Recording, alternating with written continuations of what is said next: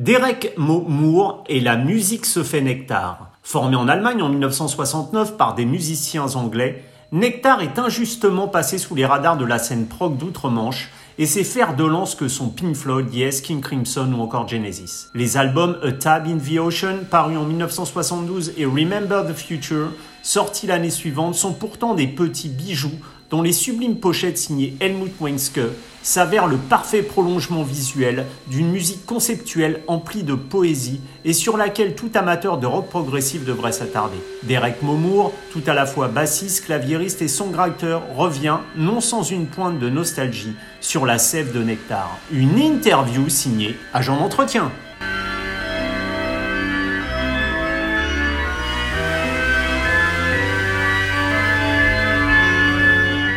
Derek Mo Moore, hello. How you doing? Yeah, fine. So, Derek, to remind us a bit, can you tell me uh, how Nektar was formed in uh, 1969 after your lead guitarist uh, Colin Edwards left the band you had, and that was called, I think, that was Prophecy. But how was a prog uh, rock English band was formed in Germany? Yeah, we uh, well, Colin Edwards left. Uh, he gave us plenty of notice but he decided he was going to go back home to uh, England. And we sent a telegram to Roy um, to see if he wanted to join us. He was at that time he was in Sweden, and we sent him a, uh, a telegram. He came back, yeah, but I need money to get there, so I sent him some money, and he came over uh, to Hamburg, and uh, we we worked our way out of Hamburg at that time, doing one night stands here and there, you know uh, just trying to make enough uh, money to uh, survive, you know. And I heard that uh, when you did your first gig in Hamburg, that you were supposed if it went down badly, you would have called. Uh, you told the reporter that the band was called Pollen if it went badly, and Nectar with a K if it if it done well. So obviously everything went well during this first gig. Yeah, that's exactly right. Uh, and then they asked us how we were going to spell it, and we we jammed all night. We'd not played together before, and we just jammed the whole night, and it went down very well. And when they asked us how we spelled the name, we decided decided that K would be a little harder, like a, a little harder rock. So we, we called it Nectar with a K. And that's strange because nectar with a K is uh, the German spelling. Yeah, we didn't know that at the time. And, and from the very beginning, as you were saying, uh, it seemed that Nektar uh, was a real jam band playing anywhere, anytime. Is it how you will define uh, the roots of Nektar? Yeah, would say we, we were more of a jam band, yeah. That's where our music came from. It came from jams we'd listen to them back and we'd find a nice piece and we'd make it into uh, a song, you know, or, or, a piece of music. Gigs were very important to play live and to be in that kind of, of a jamming session. Yeah, very important to play live, yes. Derek, your, your light shows were legendary at that time. Was the idea of this light show a, a way to communicate everywhere around the world and deliver a message without focusing on any language understanding? That idea. The idea was that we would put into the light show the gist of what the song was about. It would depict in the light show, and then no matter what language you spoke, you could get a feel for what the music was, was talking about. No, the message was really what the songs were about. You know, every song was a little different, uh, which is why the light show was always different. And the, the late 50s and early 70s gave birth to legendary British prog rock bands such as uh, Genesis, Yes, King Crimson, Camel, or, or even Pink Floyd was that uh, emerging British scene what drove you into that uh, musical style, or was Nektar a mix of the various influences of the band members? I think it was more uh, influence of the band members, and we all had people that we liked to listen to, uh, but we weren't really we weren't really uh, called prog back then, and not, not until prog music actually wasn't a genre until the end of the 70s. We were we were playing, I guess, uh, psychedelic rock and all, all kinds of different uh, uh, musics. We, we we didn't know that that uh, prog music was uh, uh, was around at all. I think all the bands you just mentioned, yeah, we were we were playing uh, uh, to be recognised like they were. Uh, it was a little more difficult because we was in Germany and they were all in England, you know. But you, we, we did quite well. And as far as your bass playing is concerned, I think that uh, you were really influenced by Paul McCartney melodic style. Was it indeed uh, Paul McCartney and, and more precisely the Beatles that influenced you also? Yeah, the Beatles were a big influence uh, for sure uh, when I look back on on the uh, the music of the Beatles and, and especially the bass playing of Paul McCartney, uh, we have a very very similar style, more of a singing style than a bass guitar style. You know, we play uh, like uh, like it's a cello, not really like it's a bass. And if you hear his playing, you hear my playing, you'll hear the same type of things in there, you know. In 1974, you tour in Europe, I think, with uh, Zappa, and Zappa yeah, was yeah. Uh, was a real, uh, not a UFO, but a UHM, like a non-human musician. He was like uh, an iconic musician at that time already, with classic masterpieces such as Uncle Meat, Freak Out, or or The Grand Wazoo. Have you got any anecdote of the tour with uh, with with Zappa? With Frank, Frank was a great guy. He uh, he liked the band a lot. He wanted to have the band on his label in the states, and he invited us to tour with him. And it was it was an awesome tour. It went from Scandinavia all the way up in Finland, all the way down to Italy, over to England, uh, to uh, London. It was a the best tour I think I've ever been part of. I've been part of good, some good tours, but Zappa was very special. He had a very special band at that time. And and did you jam all together as you were both two jamming bands? No, not at all.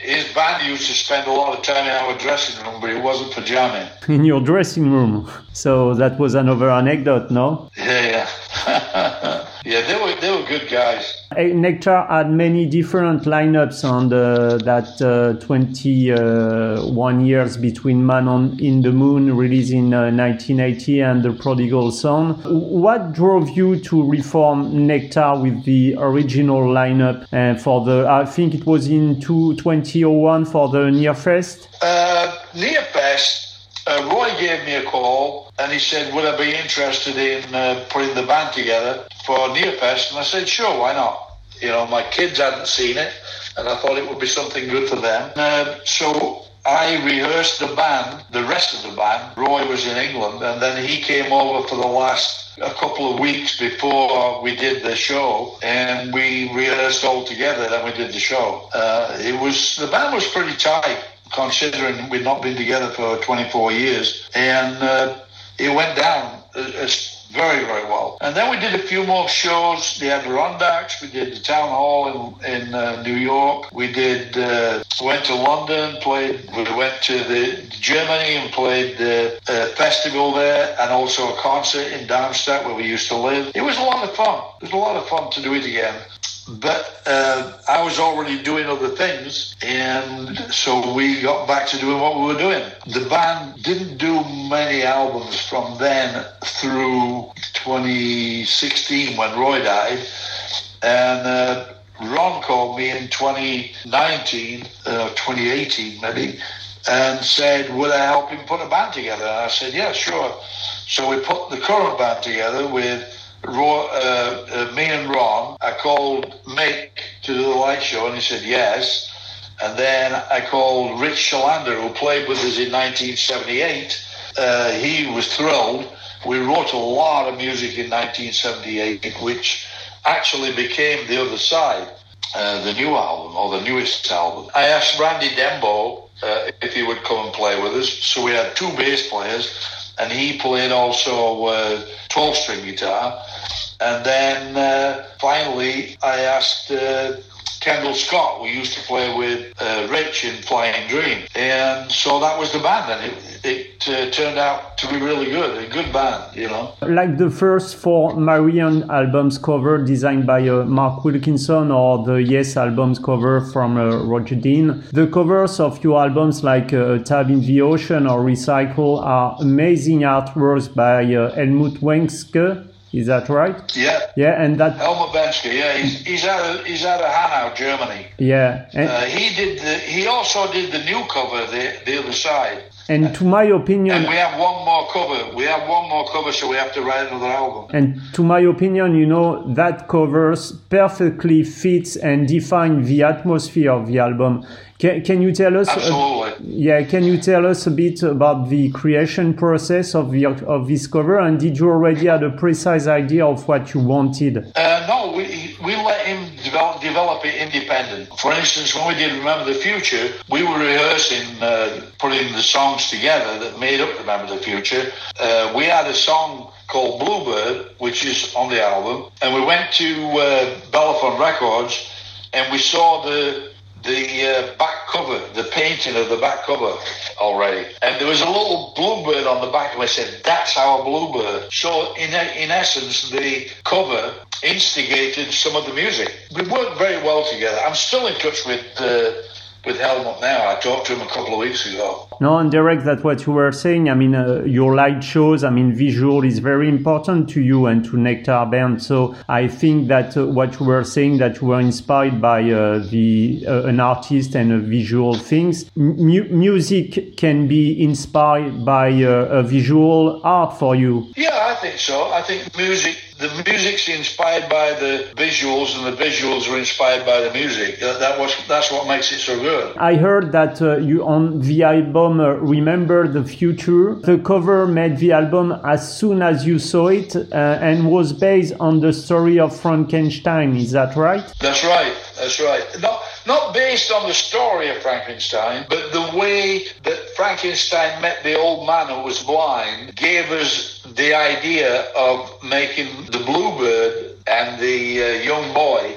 That gave us the idea of where that came from. Yeah, absolutely. We were looking for you pull a lot of things from life that you see that inspire uh, different parts of the music or different words in the music. Actually, very Beatlesque because the Beatles, that's how they wrote their music. Mainly was from uh, things they saw in newspapers or whatever. Uh, again, we didn't find this out at that time, but in reading a lot of the Beatles books, that that's how they uh, did their music. About the album Recycle that was released in uh, 1975, which is only composed uh, with two songs, part one and part two. You were focused Right. on uh, on the concern of uh, envi- environment. Uh, nearly 50 years later, things are getting worse every day as far as environment is concerned. Was this album sadly some kind of uh, an anticipation album, as we can say? Yeah, sort of a warning. Um, yeah, I would say so. It, it was a message of recycle to, to recycle that we need to, to look look forward into the future. There's different parts of recycling. You know, you for instance in Sao Paulo sunrise, there is no Sao Paulo sunrise because of the the dirt, the dust. There wasn't back then. And you look at the uh, people go on holiday and they like where they're going, so they tell everybody, and with no time at all, it's so overcrowded that the initial holiday is, is nothing in comparison. I said, I think we were ahead of our time with the recycled. Yeah, no doubt about it. Uh, we were talking about recycle, but many Nektar album can be considered as concept album. Can you tell us a bit about the, the creation process in the band? Well, we would we would uh, write the music first and then add the words later. Often we would have words for some parts of the songs and, and no words for other parts. Almost all the words for Remember the Future were written in the studio when we recorded it. I'd say 80% of the words were written in the studio. I think it's a good way to work. I, I, I found it very stimulating because it happened fast. You know, you had the creative energy going, and we recorded Remember, Remember the Future in five days. And, and that included writing the words and, and doing, uh, you know, doing the whole album. I think when you write quickly like that, it can be very inspiring. I, I think that's one of the things that made it special. The other thing is, we always recorded all the albums that we recorded. We recorded the basic tracks live. That was the basis of the album, starting with Journey all the way through, all the way through to uh, Recycle. And then when we did the other side, we did the same thing. We did it all live. Uh, the one track Drifting on the new album, that one was done in one take. We just went in the studio and played it. And then we only added to that the vocal um, and a piano under the vocal. That's the only thing we added to that track. So I, I think there's a lot to be said for doing the albums, recording the albums live to start off with. Yeah, and Derek, that what that's what you are saying. I mean, on the on the journey to the center of the eye is also like a concept album with a 45 minutes long track recording on an eight tracks tape recorder uh, with no Dolby, I think. So, so you had to record the song, what as you were saying, in one take live. So, what is your vision of music evolution, where everything can be done easily on a computer nowadays? I, I, I think you lose something if you're not doing it live because you lose that live feel. You know, you know what I mean. If you if you're doing one, the the bass player does something in one room and then another in another place the drummer does his thing, and in another place the guitarist adds his piece. I think unless that is captured as live piece of music, then you can add things to it, and it'll still have that feel of being live. You know, if you if you do it in another way, uh, it comes out as clinical. I think that the, the, the, basic track should always be done live. And that's what you were saying, in Derek. I mean, some on some albums now, uh, the drums can be recorded in the United States and uh, guitar in Germany and uh, singing in uh, another country. So we lose a bit this uh, communion between the band that you had at that time. Yeah, exactly. Do you think that uh, this uh, lack of uh, possibility as far as recording process is concerned uh, develop your own creativity as a band? Uh, I think it released our creativity. It, it made it it made it more intense. Generally, by the time we came to record, uh, we played the music so much that we knew it, you know, forwards and backwards, uh, and so we were able to get all the nuances from the uh, from the musicians onto the album. As I said, I, I don't think there's a better way of doing it. And did you try something in the studio? Because as you were saying, you had not a, such a long time as we can have now on the studio, because being in the studio was a lot of money. So did you try something as far as um, I mean sound was concerned, like using uh, pedal effects or maybe loops or things like that? Yeah, we did all that as we played, we did it during our during the recording. Uh, the effects were were there during the recording. Once we had the basic tracks on the uh, tape ready to go, then we would add maybe a 12 string guitar, or maybe, maybe we'd add a piano, or we'd add something to it just to enhance it. It wouldn't change it, it would just enhance it. Okay, Derek, so thanks a lot for answering my question. Hope to see you in France once, maybe? Yeah, hopefully. Thank you.